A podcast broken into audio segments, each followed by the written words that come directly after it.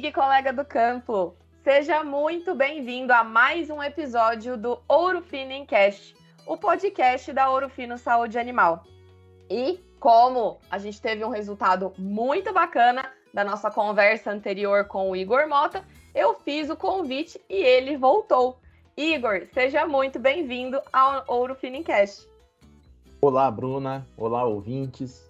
É, obrigado, Bruna, pelo convite. Né? Igual eu sempre comento, para mim é uma satisfação enorme estar é, tá participando do Orofinincast. Esse bate-papo nosso aqui é muito interessante, é muito bacana. Gosto muito de participar. Que legal, é. O Igor, Igor tá ficando famoso, o pessoal já quer que ele volta aqui, que quer conversa.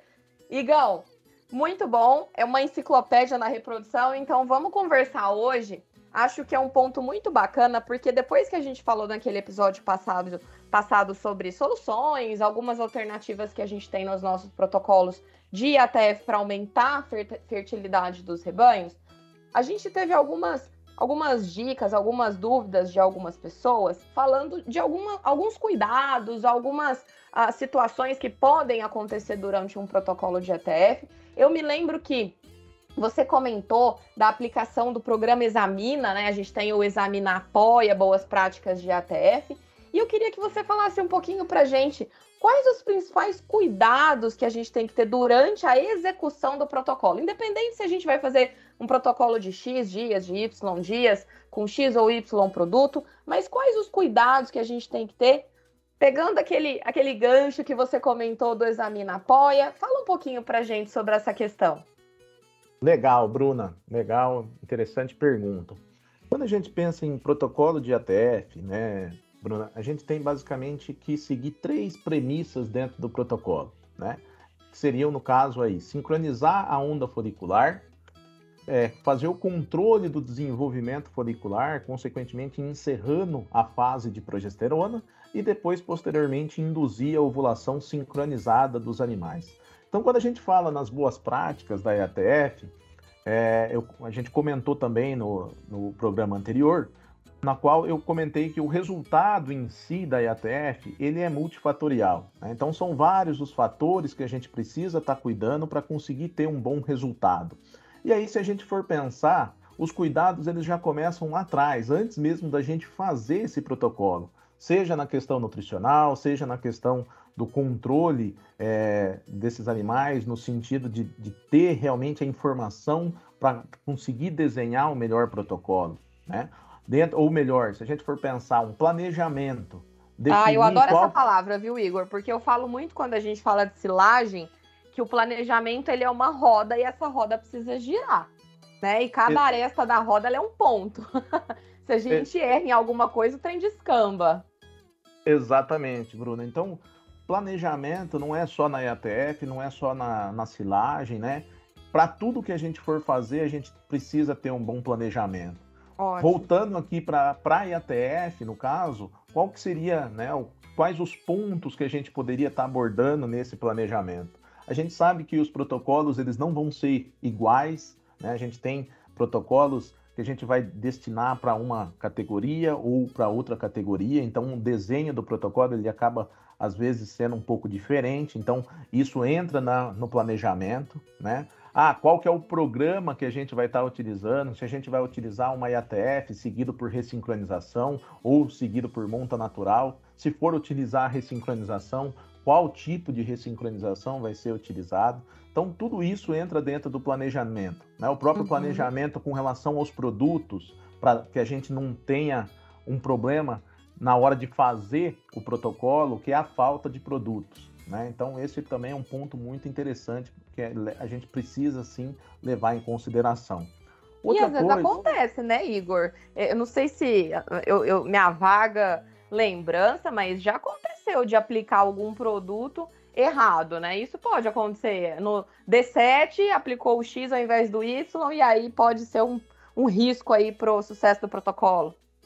Exatamente, Bruna. Outra coisa, né? Outro cuidado que a gente poderia ter é exatamente é, um treinamento de equipe, né? Uma capacitação para que todo, toda a equipe, seja a operacional ou o pessoal que está por trás, da, do desenho dos protocolos para que todo mundo fale uma mesma língua, né? Uhum. Então, é, é, interessante, a gente sabe que tem produtos, por exemplo, o benzoato de estradiol e o cipionato de estradiol, né? É, são, ambos são éster de estradiol, entretanto, se eu utilizar no início do protocolo um cipionato de estradiol, que tem uma meia-vida mais longa, né, a gente acaba tendo um erro muito grande dentro do ele protocolo. Ele dura mais, é isso?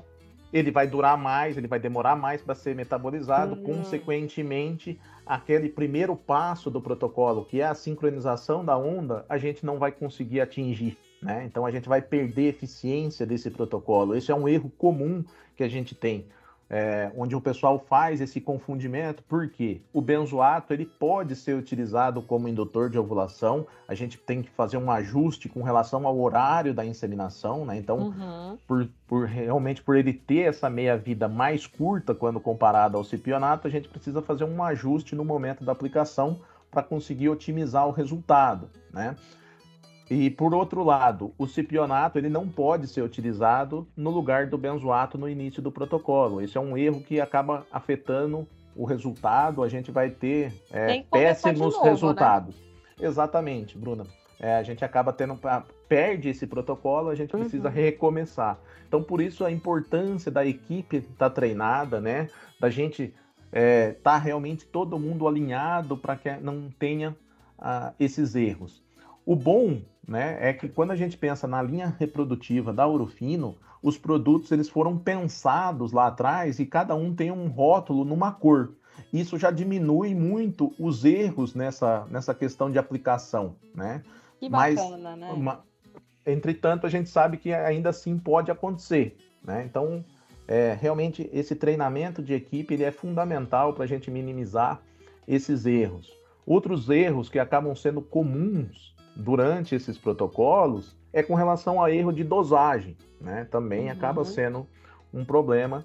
E a gente sabe que, por exemplo, o próprio ECG que a gente comentou é, no programa anterior, se a gente faz, se a gente erra na dosagem, a gente pode acabar aumentando gestação gemelar, que acaba sendo um grande problema dentro da propriedade.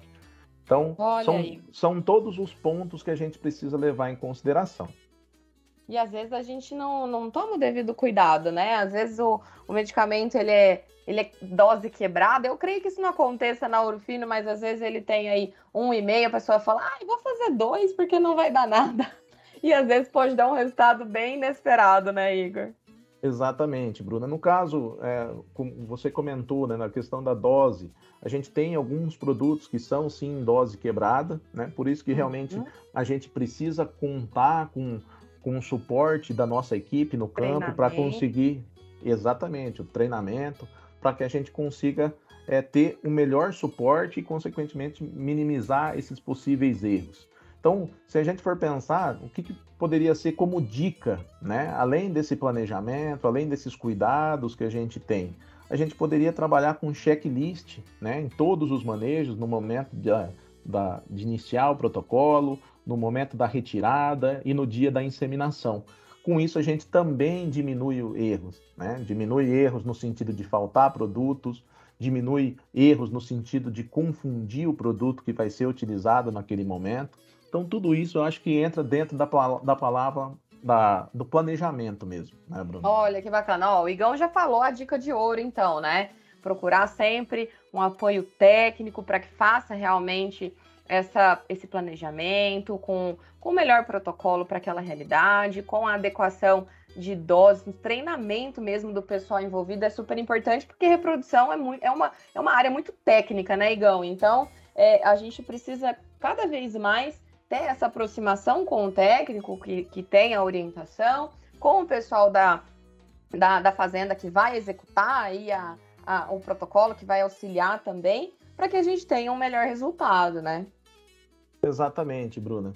É, a gente tem é, é, algo realmente que é muito técnico e a gente tem vários pontos, né, vários fatores ali que a gente precisa cuidar. Né? São manejos em dias diferentes, produtos que são aplicados em dias diferentes, então dosagens diferentes. Uhum. São todo, todos esses pontos aí que a gente precisa levar em consideração, o próprio protocolo para cada categoria, o ajuste que a gente faz para cada categoria. Então, nada melhor do que contar com o médico veterinário, contar com o consultor técnico da Orofino, para que a gente junto a gente possa desenhar, discutir, né, e ter traçar a melhor estratégia para a propriedade. Olha, muito bacana. A gente já viu que os produtos da Orofino são bem acessíveis, né? Como você falou da cor, mesmo quem não sabe ler, a gente consegue uh, passar a informação, consegue fazer um, um esqueminha ali de cores bastante interessantes.